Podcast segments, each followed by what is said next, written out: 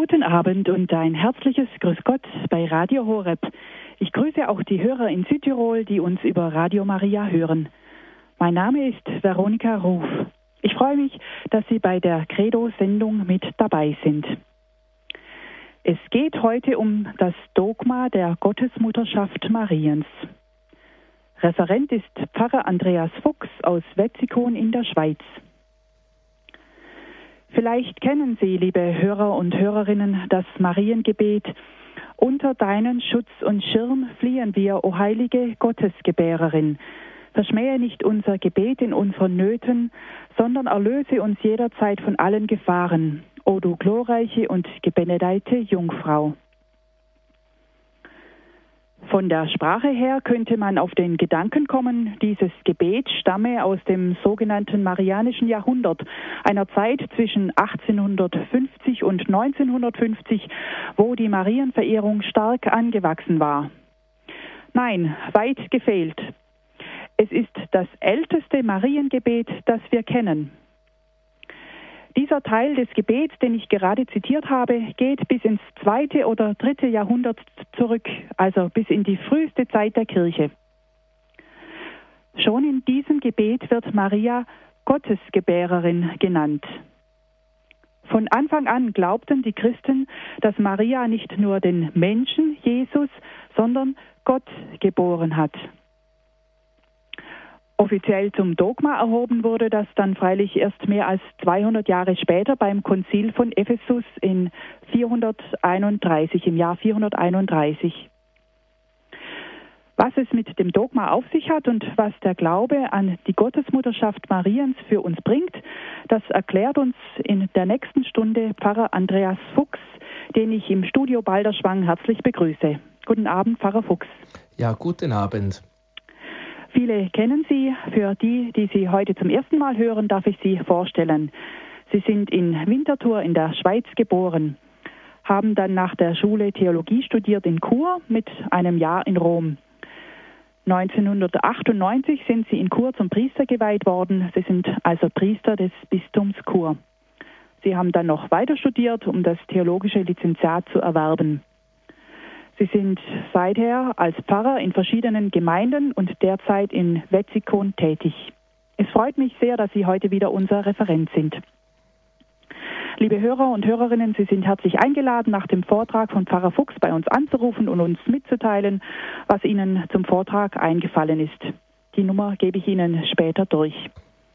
Jetzt hören wir Ihnen erst einmal zu. Bitte, Pfarrer Fuchs.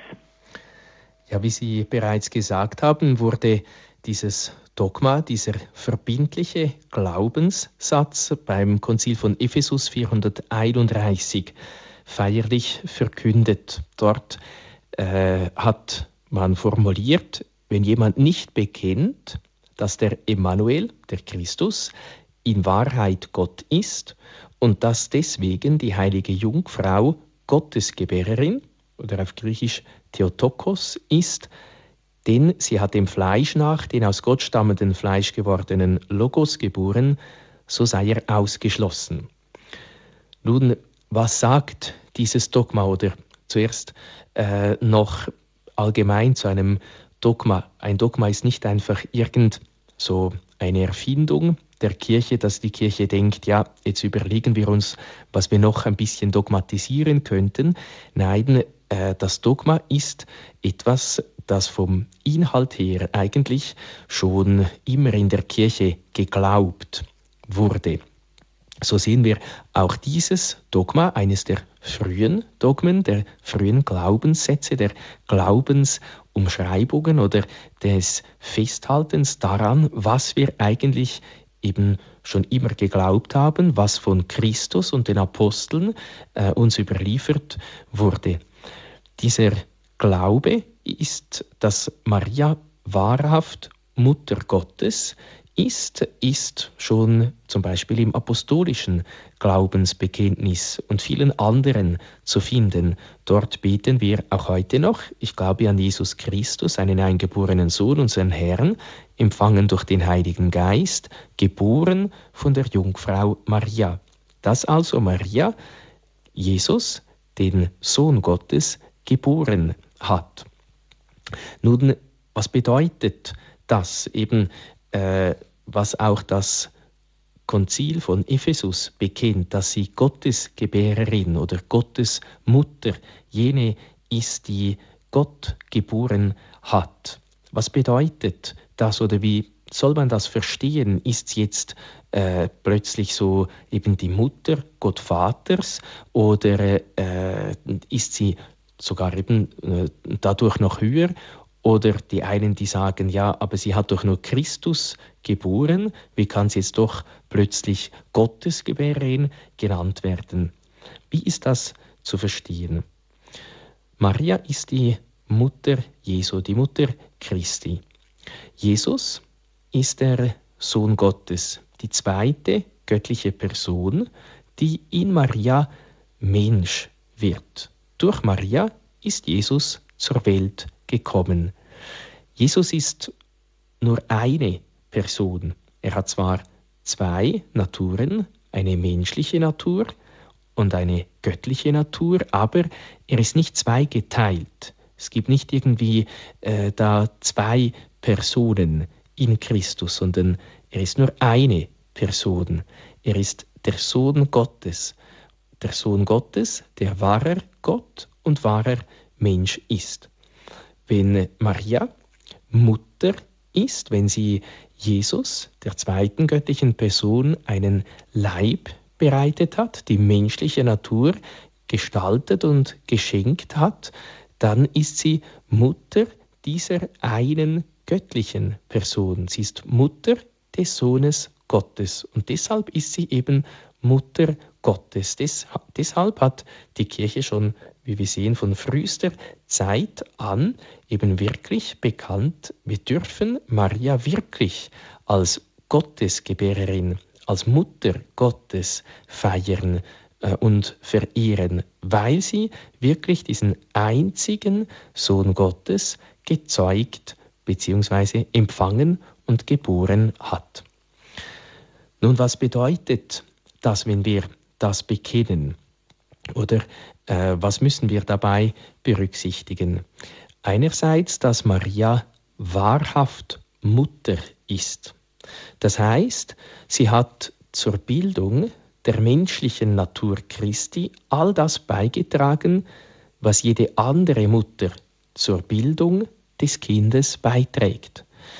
Das heißt also, Maria ist mit Jesus blutsverwandt. Oder vielleicht noch stärker ausgedrückt, wie es Johannes Paul II. sagte, das Fleisch Christi ist das Fleisch Mariens. Maria hat Jesus einen Leib bereitet. Sie ist wahrhaft Mutter. Sie ist nicht nur Mutter in einem übertragenen geistlichen Sinn, sondern sie ist wirkliche Mutter, so wie Frau und Mann beitragen zur Geburt, zur Entstehung des Kindes. Genauso hat Maria eben auch diesen Teil beigetragen, die jede Mutter beiträgt. Klar, sie hat nicht vom heiligen Josef empfangen, sondern vom Heiligen Geist. So sagt es der Engel ganz klar, der Heilige Geist wird über dich kommen, er wird dich überschatten, von ihm wirst du empfangen. Maria ist das zweite ist wahrhaftig Gottesmutter. Wie wir gesehen haben, sie hat die zweite Person der Gottheit empfangen und geboren, aber eben der menschlichen Natur nach, nicht der göttlichen Natur. Jesus ist der Sohn Gottes von Ewigkeit her, von Natur aus. Er ist als Gott schon immer gewesen. Gott hat kein Anfang, kein Ende, er ist ewig. Und deshalb besitzt Jesus diese göttliche Natur von Ewigkeit her. Er ist der Sohn Gottes von Natur aus, von Ewigkeit her. Die konnte er nicht bekommen, die konnte er nicht von Maria bekommen. Und sie ist nicht Mutter, Gottesmutter in diesem Sinn, dass sie ihm diese göttliche Natur gegeben hätte, sondern sie hat eben ihm die menschliche Natur geschenkt. Und so sehen wir, dass das sich bewahrheitet, was das Konzil äh, an einer Stelle auch von Maria sagt. Das Ganze achte, letzte Kapitel der Konzils, äh, des Konzilsdokumentes über die Kirche, Lumen Gentium, ist ja der Verehrung der Liebe zur Mutter Gottes geweiht und gewidmet. Und da steht eben auch, dass Maria die Glaubensgeheimnisse, die Christus betreffen, gleichsam in sich zusammenfasst. Das heißt, wenn wir bekennen, dass Maria wahrhaft Gottesgebärerin, Mutter Gottes ist, dann bekennen wir automatisch auch mit, dass Jesus wahrer Mensch ist. Das heißt, Maria hilft uns, das Geheimnis Christi besser zu verstehen. An der Hand Mariens werden wir zu Jesus geführt. Das heißt, wenn wir Maria verehren, dann werden wir ganz natürlich zu Jesus geführt. Dann halten wir am Glauben an Christus fest. Insofern fasst also Maria diese Glaubensgeheimnisse in sich zusammen und sie hilft uns tiefer, besser, einfacher zu glauben. Es ist klar, wenn sie wahrhaft Gottes Mutter ist, wenn sie Jesus zur Welt gebracht hat, empfangen hat durch den Heiligen Geist, zur Welt gebracht hat und geboren hat, dann ist Jesus wirklich Mensch geworden. Dann hat er nicht einfach nur einen Scheinleib angenommen, wie einige zu jener Zeit und auch heute äh, noch glauben, sondern dann ist das Wort wirklich Fleisch geworden im Schoß der Jungfrau Maria. Und so sagt auch Johannes Paul Zweite, bei der Verkündigung schenkt Maria dem Sohn Gottes in ihrem Schoß die menschliche Natur. Unter dem Kreuz nimmt sie in der Person des Johannes die ganze Menschheit in ihr Herz auf. Seit dem ersten Augenblick der Menschwerdung ist sie Mutter Gottes. In den letzten Augenblicken des Lebens ihres Sohnes Jesus wird sie die Mutter aller Menschen. Also sie ist wahrhaft Mutter Gottes und was das dann bedeutet, dass sie Mutter aller Menschen ist, das werden wir nachher noch sehen. Nun kann man ja fragen, ja gut, ist das überhaupt biblisch? Äh, ist das fundiert? Äh, von wo wissen wir das, dass Maria Mutter Gottes ist? Ja, es gibt äh, viele Schriftstellen, auch eine gute Begründung in der beständigen Lehre der Kirche, in der Tradition. Die Heilige Schrift bezeugt, dass Jesus wahrer Gott ist an vielen Stellen und dass Maria seine Mutter ist. Die uns wahrscheinlich am bekanntesten Stelle, die in Lukas im ersten Kapitel äh, die Verkündigung, wo der Engel sagt, du wirst ein Kind empfangen, darum wird auch das Kind heilig, das aus dir äh, geboren wird, Darum wird auch das Kind heilig und Sohn Gottes genannt werden. Und wann, weil eben Jesus der Sohn Gottes ist und Maria ihn zur Welt bringt, ist sie Gottes Mutter.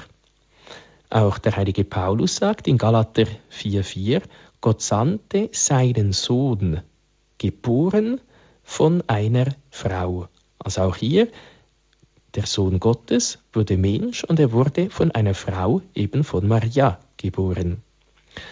In der Heiligen Schrift wird Maria, je nachdem Mutter Jesu genannt, vor allem im Johannesevangelium, zum Beispiel bei der Hochzeit von Kana. Maria, seine Mutter, war auch dabei. Die Mutter Jesu war auch dabei. Oder unter dem Kreuze standen Maria, die Mutter Jesu. Oder in den anderen Evangelien heißt es auch seine Mutter. Seine Mutter stand draußen vor der Türe zum Beispiel. Oder die Mutter des Herrn im Lukas-Evangelium, wenn Elisabeth, wenn Maria zu Elisabeth geht, ruft Elisabeth erfüllt vom Heiligen Geist auf, aus, wer bin ich, dass die Mutter meines Herrn zu mir kommt. Und Herr Kyrios ist eben die Mutter meines Gottes, meines Herrn und Gottes. Also sie anerkennt durch diese Gnade Gottes, dass Maria wirklich Mutter Gottes ist. Auch schon im Alten Testament haben wir voraus Bilder bei Jesaja 7,14. Seht, die Jungfrau wird ein Kind empfangen. Sie wird ihm den Namen Immanuel, Gott mit uns geben. Das heißt eben, das Kind ist Gottes Kind, der Sohn Gottes.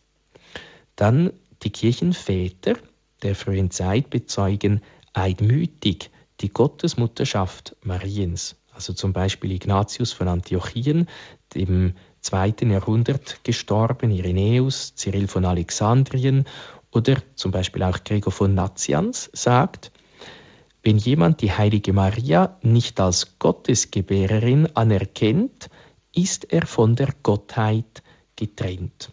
Also sehr klare Worte, eigentlich sehr deutliche Worte, die uns erkennen lassen, dieser Glaube, wie ich schon zu Beginn gesagt habe, war vom aller Anfang an da.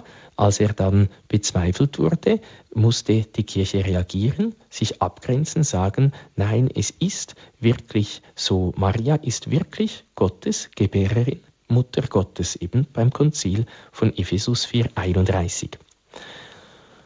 Nun, es gibt ja auch ein Fest der Gottesmutterschaft Mariens.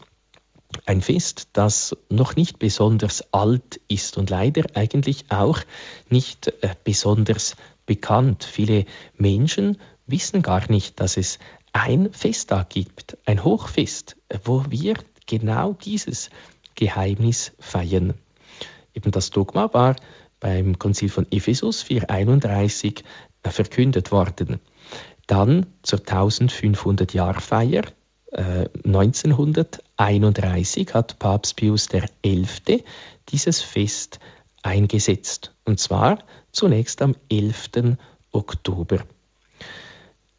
Da wurde also das erste Mal, könnte man sagen, eben der Gottesmutterschaft ganz besonders mit einem Feste gedacht. Im Hochgebet kommt die Mutter Gottes immer vor. Äh, ihre gedenken wir immer. Sie ist ja auch immer da in der Heiligen Messe und sie wird auch immer ganz besonders erwähnt. Dann nachher, nach dem Konzil, hat Papst Paul VI. Den, dieses Fest der Gottesmutterschaft Mariens vom 11. Oktober auf den 1.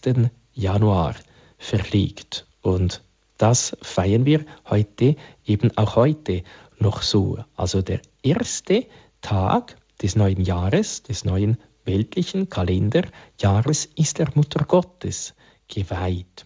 Deshalb ist es auch sehr schön, wenn wir an jedem Tag uns auch ganz der Mutter Gottes schenken, ihr das neue Jahr, uns, unsere Familien, alle unsere Lieben anvertrauen dass wir das neue Jahr gut mit Maria beginnen, dass sie uns führt durchs ganze Jahr hindurch, jeden Tag und wie die Liturgie sagt, beim Gabengebet uns näher zu Christus führt. Die Gebete der Liturgie vom 1. Januar nennen eben auch dieses Geheimnis der Gottesmutterschaft. Im Tagesgebet heißt es da, Barmherziger Gott, durch die Geburt deines Sohnes aus der Jungfrau Maria hast du der Menschheit das ewige Heil geschenkt. Lass uns immer und überall die Fürbitte der gnadenvollen Mutter erfahren, die uns den Urheber des Lebens geboren hat. Also auch eigentlich ganz fein ausgedrückt. Maria hat den Urheber des Lebens, hat Gott geboren, deshalb ist sie Mutter Gottes. Und dann das Schlussgebet, auch wiederum Herr unser Gott am Fest der seligen Jungfrau Maria, die wir als Mutter deines Sohnes und Mutter der Kirche bekennen, haben wir voll Freude das heilige Sakrament empfangen. Also eine besondere Bitte äh, dann auch anschließend, dass sie uns durchs ganze Jahr begleite. Nun, wenn Maria Christus geboren hat, Christus, der der Sohn Gottes ist, der eine göttliche Person ist, die zweite göttliche Person, wenn in ihr das Wort Fleisch geworden ist, dann bedeutet das, dass Maria die höchste Würde zukommt. Die Würde eines Geschöpfes ist umso größer, je näher sie bei Gott ist. Und näher als das kann man eigentlich nicht bei Gott sein. Nun, es ist auch schön daran zu denken, wenn wir die heilige Kommunion empfangen, sagt auch Johannes Paul II.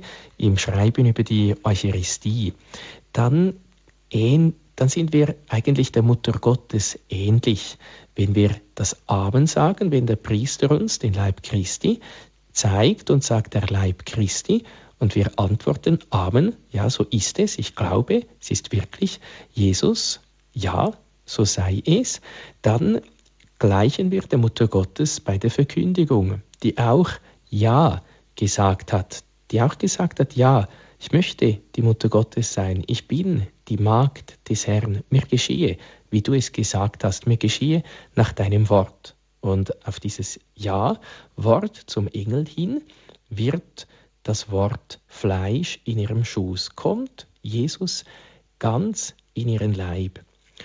Wenn wir Ja, Amen sagen, dann kommt Christus auch in unseren Leib sakramental in der heiligen Kommunion. Das heißt, gerade auch bei der heiligen Messe dürfen wir Maria bitten, dass sie uns Christus näher bringt, dass sie uns hilft, noch eine innige Beziehung zu Jesus haben, dass sie uns hilft, nicht nur in diesem Augenblick der heiligen Kommunion mit Christus vereint zu sein, sondern den ganzen Tag über, dass sie uns auch hilft, dieses Wort, das sie uns sagt, tut, was er euch sagt, zu befolgen, dass wir das Wort Gottes, eben auch den ganzen Tag mit uns tragen. So wie Jesus sagt, wer mein Wort befolgt, der liebt mich und auch mein Vater wird ihn lieben und wir werden zu ihm kommen und bei ihm wohnen, bei ihm beständig bleiben, eben ganz eins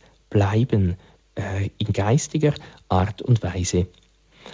Einen großen Unterschied gibt es allerdings von unserer Kommunion und der Verkündigung der Menschwerdung, der Gegenwart Gottes dann in Maria. Wenn wir die heilige Kommunion empfangen, werden wir Christus gleichgestaltet, werden wir in Christus umgewandelt, werden wir in Christus eingefügt. Bei der Verkündigung der Mutter Gottes hat sie ihn empfangen und ihm einen Leib bereitet. Äh, das heißt eben, der Leib Christi ist durch den Leib Mariens gewoben worden, könnte man sagen, äh, gemacht worden. Das heißt, Christus ist ganz eigentlich gemäß der Mutter Gottes.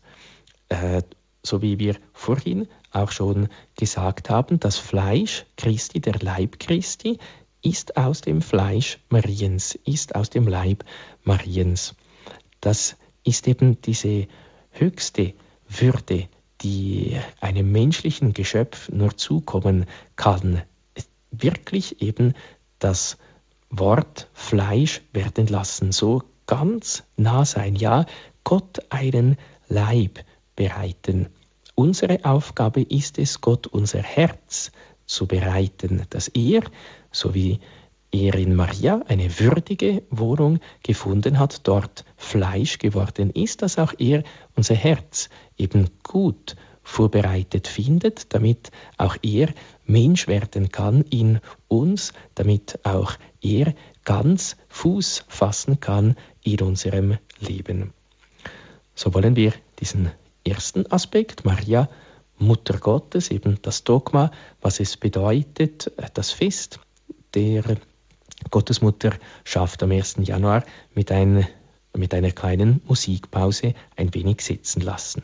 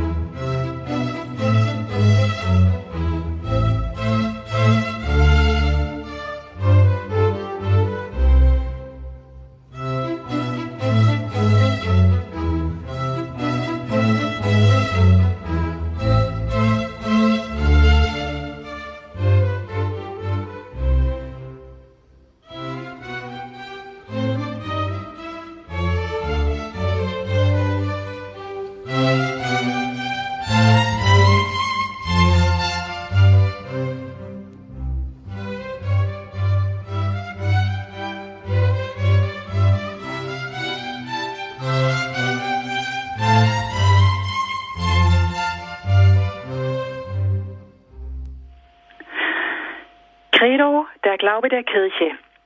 Bei Radio Horeb geht es heute um das Dogma der Gottesmutterschaft Mariens. Pfarrer Andreas Fuchs aus Wetzikon, heute im Studio Balderschwang, bringt uns den Glaubenssatz nahe, dass die Mutter Jesu zu Recht Mutter Gottes genannt werden darf. Warum sie auch Mutter Christi und Mutter der Kirche ist, das erklärt er uns jetzt. Ja, diese beiden Titel oder es sind eigentlich weniger Titel, sondern es sind zwei Wirklichkeiten, äh, die auch aus der Gottesmutterschaft hervorgehen. Wenn äh, Maria wirklich Mutter des Sohnes Gottes ist, dann ist sie eben auch ganz Mutter Christi. Äh, Christus, der gekreuzigte und der Auferstandene. Das heißt, dann ist sie eben nicht nur ganz innigst logischerweise mit der Geburt verbunden, sondern auch mit seinem Tod aufs innigste verbunden. Bei der Geburt ist sie da, bei seinem Tod ist sie wiederum da. Und gerade Geburt und Tod sind ganz, ganz ähnlich. Bei der Geburt wird er aufs Holz gelegt, ins Holz der Krippe gelegt. Bei seinem Tod wird er aufs Holz des Kreuzes gelegt. Bei der Geburt ist er nur in Windeln gewickelt. Bei seinem Tod ist er in Leiden gewickelt und wird dann nachher auch in das Grabtuch gewickelt. Bei der Geburt ist Maria da, Josef und einige einfache Menschen. Beim Tod ist Maria da. Von Josef wissen wir nichts. Man geht davon aus, dass er vorher gestorben ist, so lehrt uns die Tradition, aber wiederum sind wenige Menschen da, einfache Menschen, liebende Menschen, die Gott ins Herz geschlossen haben. Also Maria ist wahrhaft Mutter Christi und sie ist nicht nur Mutter Christi des Hauptes, so von Jesus, sondern auch Mutter Christi des Leibes. Der Leib Christi, der sogenannte mystische Leib Christi, die Kirche. Äh, und deshalb ist sie dann auch Mutter der Glieder dieses Leibes Christi, also Mutter auch eines jeden Gläubigen. Und was heißt das? Maria ist Mutter Christi, Maria ist Mutter des gekreuzigten und auferstandenen. Johannes Paul II. sagt das sehr schön. Sie, die ohne Sünde ist, lernt auf dem Kalvarienberg an sich selbst das Leid der Sünde kennen, das der Sohn auf sich nimmt, um die Menschen zu retten. Unter dem Kreuz, an dem derjenige stirbt, den sie bei der Verkündigung durch ihr Ja empfangen hat, erhält Maria von ihm in gewisser Weise eine zweite Verkündigung. Frau, siehe dein Sohn. Das heißt, eben sie wird nochmals in geistiger Art und Weise Mutter. Sie hat Ja gesagt bei der Verkündigung und wurde Mutter Christi, Mutter Gottes. Nun sagt sie nochmals Ja, eben die zweite Verkündigung, wie Johannes Paul II. sagt, und sie wird Mutter der Glieder Christi, Mutter der Gläubigen, auch unsere geistige Mutter. Nur ist das natürlich eigentlich äh, in keinem Vergleich oder man könnte so ein bisschen sagen, ein schlechter Tausch. Sie schenkt den Sohn Gottes hin, sie sagt Ja zum Tode ihres eigenen Kindes, ihres Sohnes und sie erhält dafür lauter sündige Menschen. Sie erhält dafür uns, die wir nicht so heilig sind wie ihr Kind, nicht so rein sind wie ihr Kind. Aber sie sagt dennoch Ja. Sie sagt Ja zu diesem Willen Gottes, so wie sie bei der Verkündigung Ja gesagt hat. So sagt sie auch jetzt nochmals Ja, ich bin die Magd des Herrn. Ich bin bereit, auch Mutter, Zuflucht der Sünder zu werden. Mutter der Leidenden, Mutter jener, die an Leib und Seele leiden, denen oftmals eben vieles oder beinahe alles oder das Wichtigste, nämlich Gott, fehlt. Sie sagt, ja, so wird sie nochmals Mutter im geistigen Sieden. Und so sagt Johannes Paul II. auch sehr schön, dass wir eben nicht alleine sind, dass wir immer diese geistige Mutter bei uns haben dürfen. Ihr sollt wissen, dass ihr in den schwierigen Momenten, die im Leben keines Menschen fehlen, nicht allein seid. Jesus schenkt auch euch, wie Johannes unter dem Kreuz, seine Mutter, damit sie euch mit ihrer Zärtlichkeit tröste. Warum sagt Johannes Paul II. eben das, dass er Jesus, dass er uns seine Mutter schenkt. Werden wir in einem weiteren Text auch nochmals sehen. Wie ist das zu verstehen? Man könnte ja sagen, ja gut, er hat das zu Johannes gesagt, äh, Frau, siehe dein Sohn. Äh, und zu Johannes hat er gesagt, siehe deine Mutter. Das geht ja mich direkt nichts an. Nun, unter dem Kreuz, äh, so sagen die Kirchenväter, steht Johannes als Bild der Kirche und der ganzen Kirche wird Maria anvertraut. Und es ist eine innigste Verbindung. Deshalb sagt es Jesus eigentlich zweimal, eben zum Sohn siehe deine Mutter und zur Mutter siehe dein Sohn, um auch wie nochmals zu bekräftigen, dass er das wirklich ernst meint, dass es wichtig ist. Die letzten Worte eines Menschen sind ja immer auch die wichtigsten, die nochmals das ganze Leben zusammenfassen. Also eben weil Christus das Haupt der Kirche ist, die Kirche sein Leib ist, wie Paulus auch sagt, äh, so umfasst also der ganze Christi Haupt und Leib. Man kann Haupt und Leib nicht trennen. Und so ist Maria die Mutter Christi, also die Mutter des Hauptes und die Mutter des Leibes Christi. Äh, das heißt, sie ist auch die Mutter der Kirche, die Mutter der Glieder dieses Leibes, unsere geistliche Mutter. Und so sagt Johannes Paul II. wiederum, im Evangelium heißt es dann weiter, von jener Stunde an nahm sie der Jünger zu sich. Dieser Ausdruck, der seit den Anfängen der Kirche oft kommentiert wurde, bezeichnet nicht nur den Ort, wo Johannes wohnte. Es geht hier nicht so sehr um den materiellen Aspekt dieser Aufnahme, sondern vielmehr um deren geistliche Dimension, um die neue Bindung, die zwischen Maria und Johannes entsteht. Also eben dieses Er nahm sie zu sich, nicht einfach nur äh, örtlich gemeint, er nahm sie in sein Haus auf, sondern er nahm sie in sein Innerstes auf. Äh, er nahm sie eben ganz in sich auf. Er führte sie ein in alle Aspekte seines Lebens. Er begleitete sie immer und ließ sich immer von Maria begleiten. Eine Anregung auch für uns. Maria ist Mutter Gottes.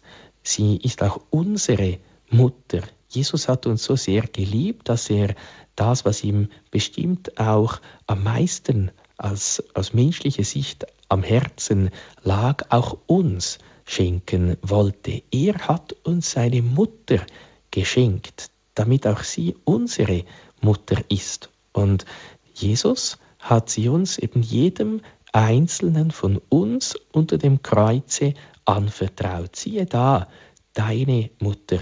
Und so dürfen wir auch Maria in unser Leben aufnehmen, mit ihr alles tun, mit ihr zu Jesus gehen. Das eben kann auch ganz, ganz konkret sein. Denn wir sollen daran denken, dass Maria uns hilft, eine bessere Beziehung zu Jesus zu finden. Johannes Paul II. sagt wiederum, Jesus begegnen, ihn lieben und dafür leben, dass er geliebt wird. Das ist die christliche Berufung. Maria wird euch geschenkt, um euch zu helfen, eine immer echtere und persönlichere Beziehung zu Jesus zu finden. Das heißt, man könnte auch sagen, Maria ist der direkteste Weg zu Christus.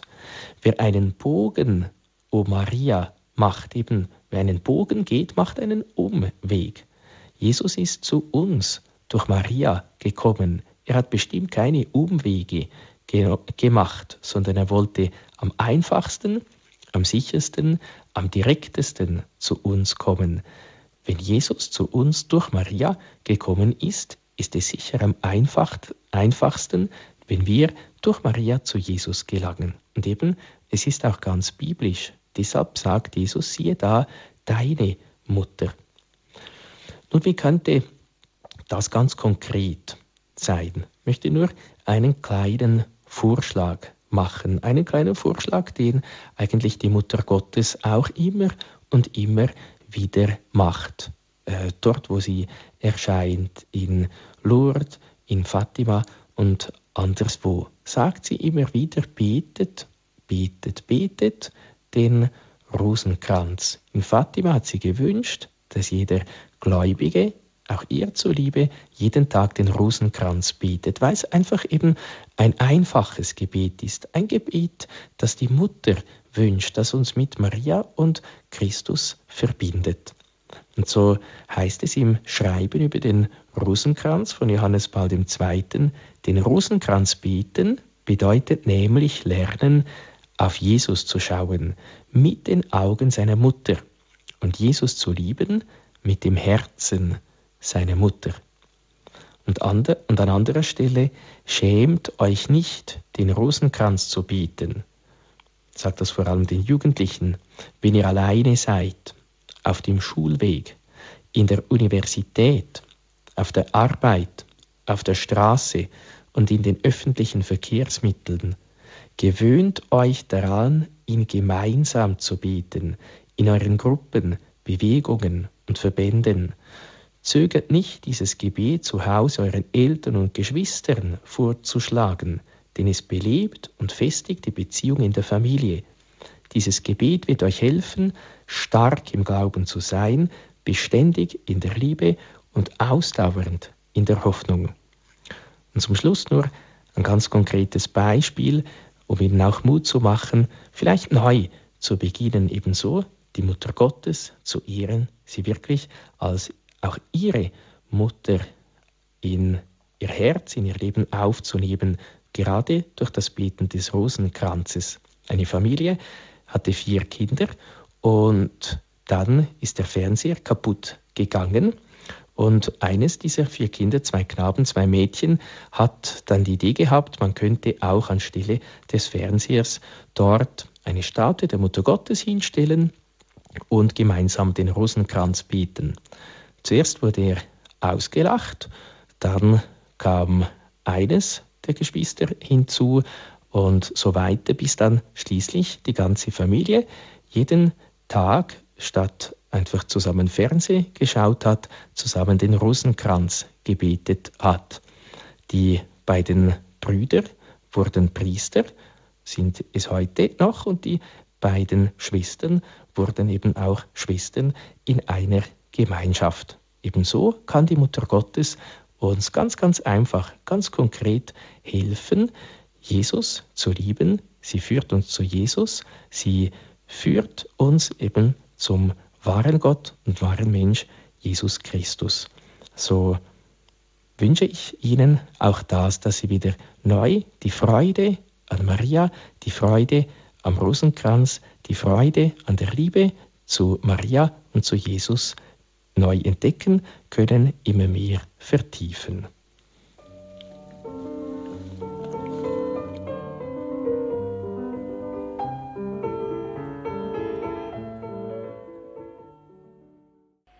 Sie hören Radio Horeb und Radio Maria Südtirol in der Credo-Sendung.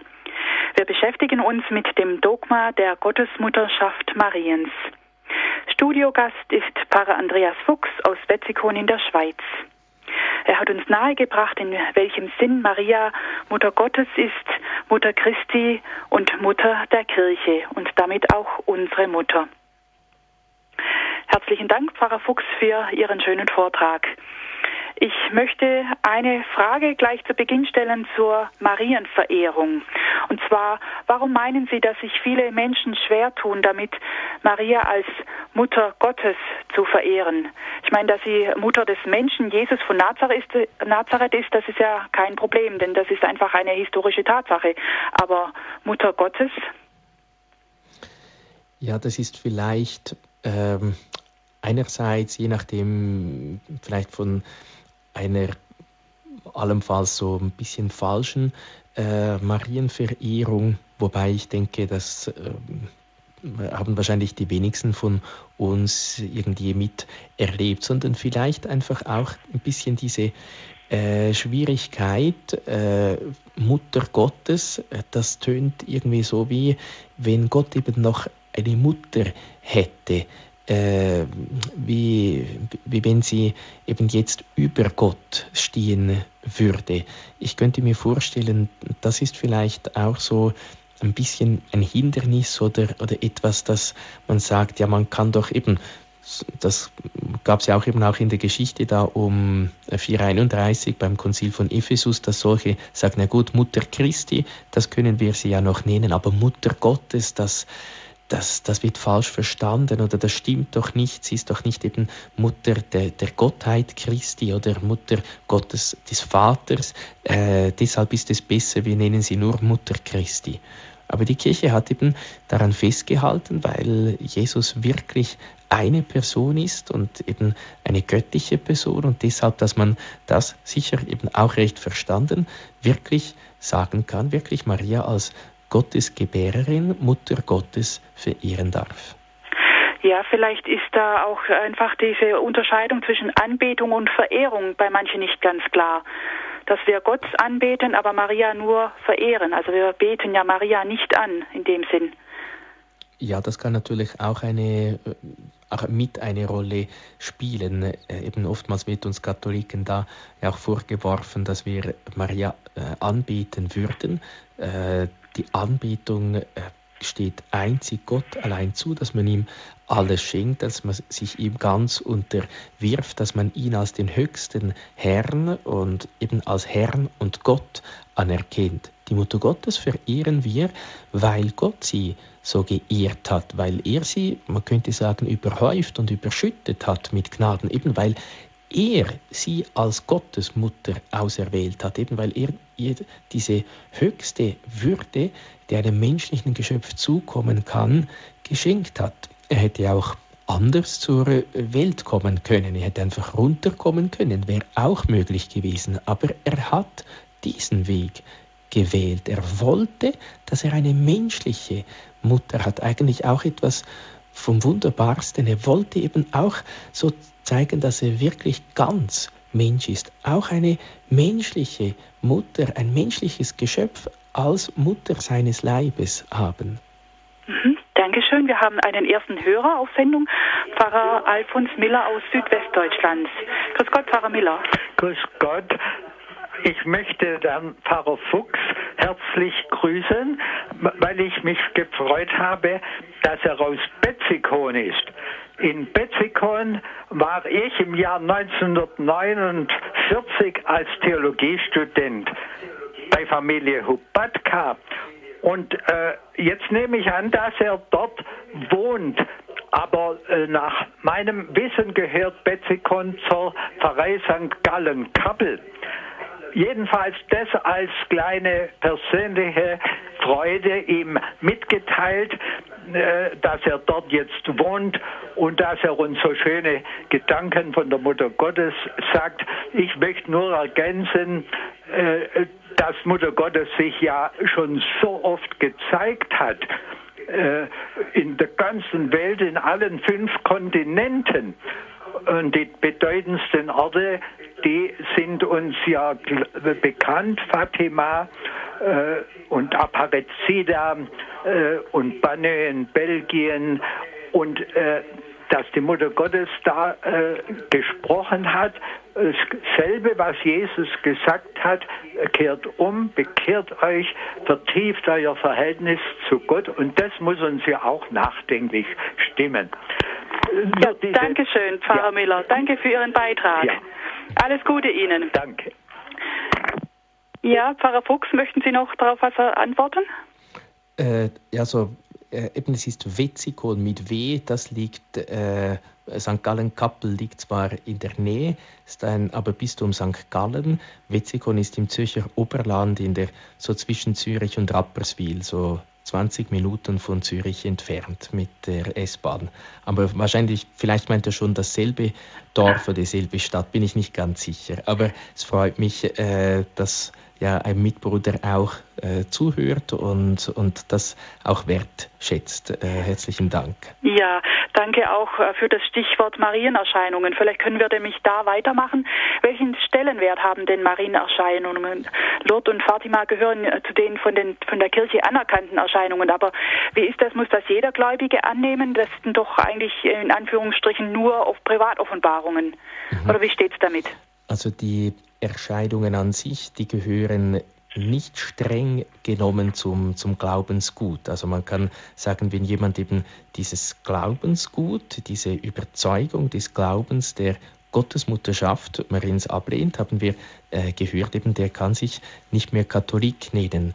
Ein bisschen anders ist es eben bei Privatoffenbarungen, wobei äh, also eben sie gehören nicht streng genommen zum Glaubensgut. Aber wer äh, Gott gern hat, wer die Mutter Gottes gern hat, der sagt dann nicht, äh, ja gut, ich glaube wirklich nur gerade das, was äh, ein Dogma des Glaubens ist, sondern es gehört auch zur Logik des Glaubens, könnte man sagen. Es ist ja auch so, wenn ein Mitarbeiter irgendwo sagt, ich mache nur das, was mir per eingeschriebenen Brief mitgeteilt wird, dann kann man auch nicht gut arbeiten so, sondern er nimmt eben auch das an, was sonst der Vorgesetzte ihm einfach mündlich oder sonst schriftlich mitteilt. Und so ist es eben auch äh, bei unserem Glauben, wenn sogar die Kirche eben anerkennt, dass diese Erscheinungen übernatürlicher Natur sind, dass sie echt sind, dass die Mutter Gottes wirklich da ist. Ja,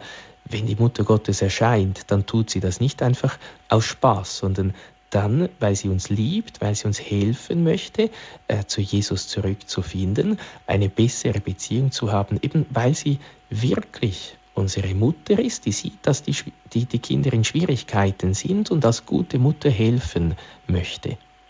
Dankeschön für diese Klärung. Wir haben eine weitere Anruferin, Frau Wagner aus Augsburg. Grüß Gott, Frau Wagner. Ja, grüß Gott. Ich wollte nur dazu beitragen. Und zwar haben wir als Jugendliche gelernt, die Mutter Gottes ist die Tochter des himmlischen Vaters, die Braut, äh, die Mutter des göttlichen Sohnes und die Braut des Heiligen Geistes. Und wenn man die Mutter Gottes in diesem Maße sieht, also dann hat man keine Schwierigkeiten.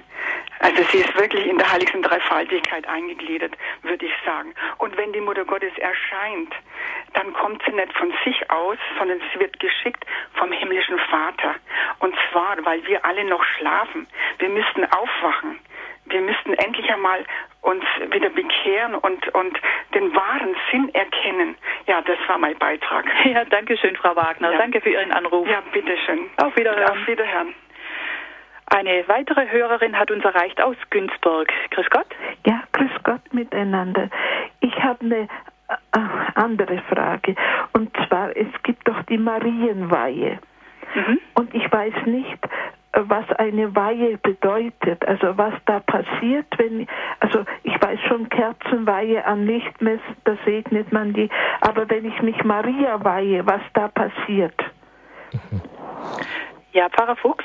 Ja, äh, das ist vom Wort her, ist äh, auf Deutsch dasselbe Marienweihe oder Kerzenweihe oder Altarweihe oder auch Priesterweihe.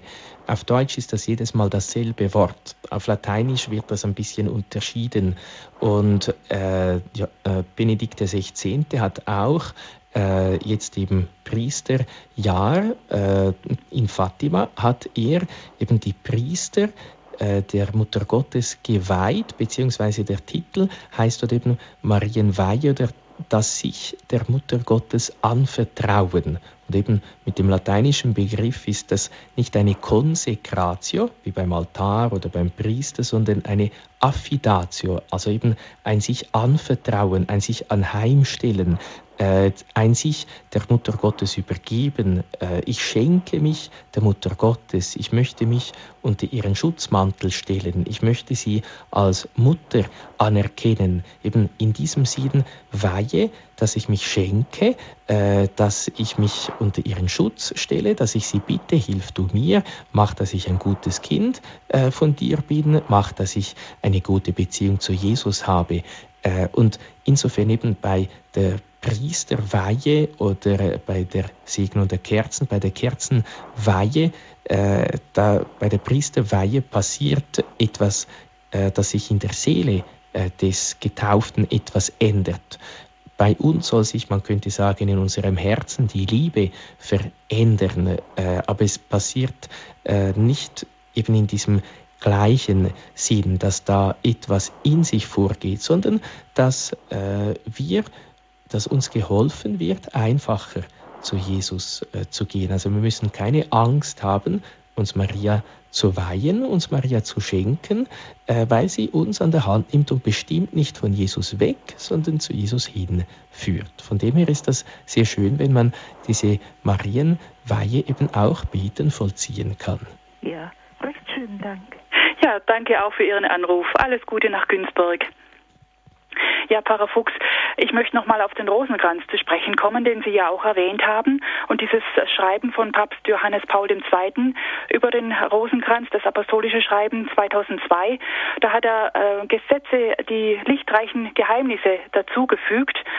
Ähm, also Jesus, der von Johannes getauft worden ist, der sich bei der Hochzeit in Kana offenbart hat, der uns das Reich Gottes verkündet hat, der auf dem Berg verklärt worden ist, der uns die Eucharistie geschenkt hat. Ähm, äh, manche haben sich vielleicht gefragt, ja, kann denn selbst ein Papst einfach solche Gesetze dazufügen, so als zu seine, einem altehrwürdigen Gebet, also dem freudenreichen, dem schmerzhaften und dem glorreichen, den glorreichen Geheimnissen und jetzt ja diese lichtreichen Geheimnisse. Heißt das dann zum Beispiel auch, dass wir einfach auch unsere eigenen äh, Geheimnisse so aus der Schrift zum Beispiel entnehmen können und so unseren eigenen Rosenkranz beten können oder wie ist das?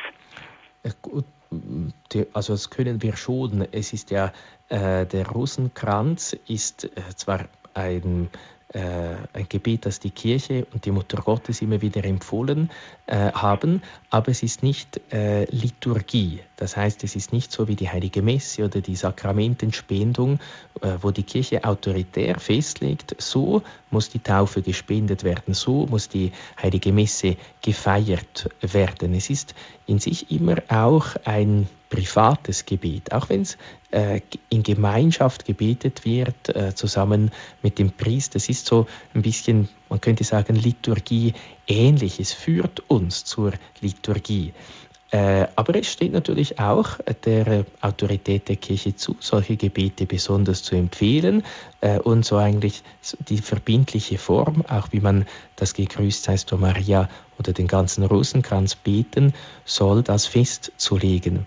Der Heilige Vater hat vor allem auch ein, einen Vorschlag gemacht. Äh, er hat nicht gesagt, jetzt muss jedermann äh, das so bieten, sondern er hat gesagt, es ist ja wie so ein bisschen eine Lücke, die da fehlt äh, vom vom zwölfjährigen Jesus, der im Tempel verloren geht und wiedergefunden wird, bis dann äh, zum Gebet im Ölgarten. Da fehlt äh, wie ein Stück. Und das wollte er ergänzen, das wollte er hinzufügen. Und es ist einfach eine Möglichkeit, auch eine sehr schöne Möglichkeit, weil diese lichtreichen Geheimnisse auch äh, vielleicht auf den ersten Blick scheinbar zufällig ausgewählt sind, aber äh, sie sind sehr mit Bedacht und, und, und Weitsicht ausgewählt. Eigentlich äh, ja, eine, eine schöne Möglichkeit, auch eben äh, so wenn, die, wenn der Rosenkranz die Zusammenfassung des ganzen Evangeliums ist, eben auch da noch ein bisschen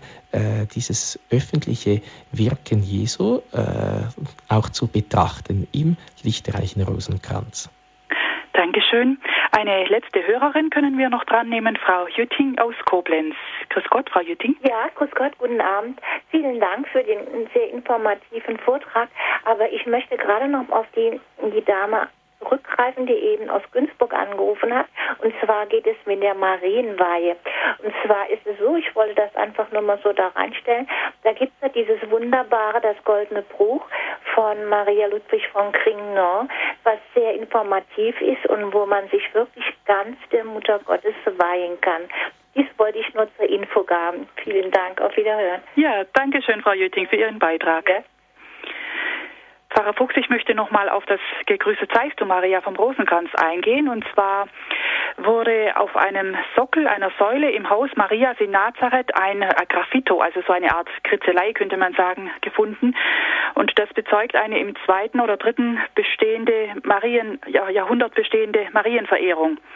Es zeigt die griechischen Buchstaben Che Maria, also abgekürzt für Chaire Maria.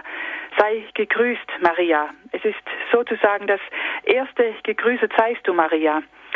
Können Sie uns äh, auch mal was Allgemeines noch zu einer ganz frühen Marienverehrung sagen, dass wir ein bisschen davon wegkommen zu meinen, ja, das ist eine Geschichte jetzt einfach nur vom letzten Jahrhundert? Ja, vielleicht, ich möchte äh, vielleicht auf das auch eingehen, was die Hörerin gesagt hat, äh, Bezug eben äh, Maria ist die Tochter des Vaters, die Mutter des Sohnes, die Braut des Heiligen Geistes. Äh, wenn man ganz zurückgeht auf den biblischen Ursprung, kann man sagen, die ersten drei, äh, auch die größten drei Marienverehrer sind Gott, Vater, Sohn und Heiliger Geist. Eben weil sie Tochter des Vaters ist. Er hat äh, sie, äh, er hat den Pla seinen Plan äh, über sie eben entworfen. Er hat sie so wunderbar äh, schaffen wollen, äh, dass sie die Mutter des Sohnes eben die Mutter Gottes wird und er hat sie äh, mit den Gnaden des Heiligen Geistes überhäuft und überschattet, äh, dass sie dass das Wort wirklich in ihr Fleisch werden konnte. Äh, sie hat auch im Abendmahlsaal dann am Pfingsten zusammen mit den Aposteln gebetet und auf sie ist der Heilige Geist äh, herabgekommen. Das heißt eben, das könnte man sagen, ist die früheste Marienverehrung, zeigt uns eben auch auf, ja, wir äh, haben das nicht einfach selber erfunden, sondern Gott hat es vorgemacht. Wir ahmen eigentlich nur Gott nach. Auch nicht zu vergessen, äh, was Maria selber im Magnificat sagt, selig preisen werden mich von nun an alle Geschlechter. Eben wenn wir Maria ehren, preisen wir sie selig äh, und machen eigentlich nichts anderes als das, was in der Heiligen Schrift äh, steht, in die Tat umsetzen. Deshalb ist Marienverehrung eben auch eigentlich urbiblisch, urchristlich. Sicher, in der Heiligen Schrift steht nicht besonders viel äh, von Maria einfach weil es für die Menschen von damals ja äh, wahrscheinlich schon genug schwierig äh, war, äh, die Person Christi zu verstehen. Äh, Jesus selber sagt auch nicht viel vom Heiligen Geist, äh, einfach um das Fassungsvermögen der Menschen da nicht äh, über zu strapazieren, sondern schön Schritt für Schritt eben mit den Menschen vorwärts gehen, dass sie alles schön gut verdauen können und aufnehmen können. Ja, vielen herzlichen Dank, Pfarrer Fuchs. Wir sind jetzt schon bereits am Ende der Sendung angelangt. Herzlichen Dank, dass Sie uns äh, die Gottesmutterschaft Mariens nahegebracht haben. Wenn Sie, die Sie jetzt uns zuhören über das Radio, die Sendung nochmals anhören möchten, können Sie sich eine CD bestellen beim CD-Dienst unter der Nummer 08323 9675 120. 08323 9675 120. Herzlichen Dank für Ihre zahlreichen Anrufe. Danke für Ihre Beiträge. Abschließend möchte ich Sie bitten, Pfarrer Fuchs, dass Sie uns den priesterlichen Segen geben. Ja, den gebe ich sehr gerne. Wollen die Mutter Gottes auch bitten, dass sie sich jedem von uns als diese Mutter zeigt, die sich um die Kinder kümmert, die sich um die Kinder sorgt, die ihre Kinder liebt und nichts mehr begehrt, als sie zu Jesus zu führen. Der Herr sei mit euch. Und mit deinem Geiste. Auf die Fürsprache der seligen Jungfrau und Gottes Mutter Maria segne und behüte euch der allmächtige Gott, der Vater und der Sohn und der Heilige Geist. Amen. Gelobt sei Jesus Christus. In Ewigkeit. Amen. Bis zum nächsten Mal. Alles Gute Ihnen, Pfarrer Fuchs, und Ihnen allen, die Sie uns jetzt zugehört haben. Es verabschiedet sich Ihre Veronika Ruf.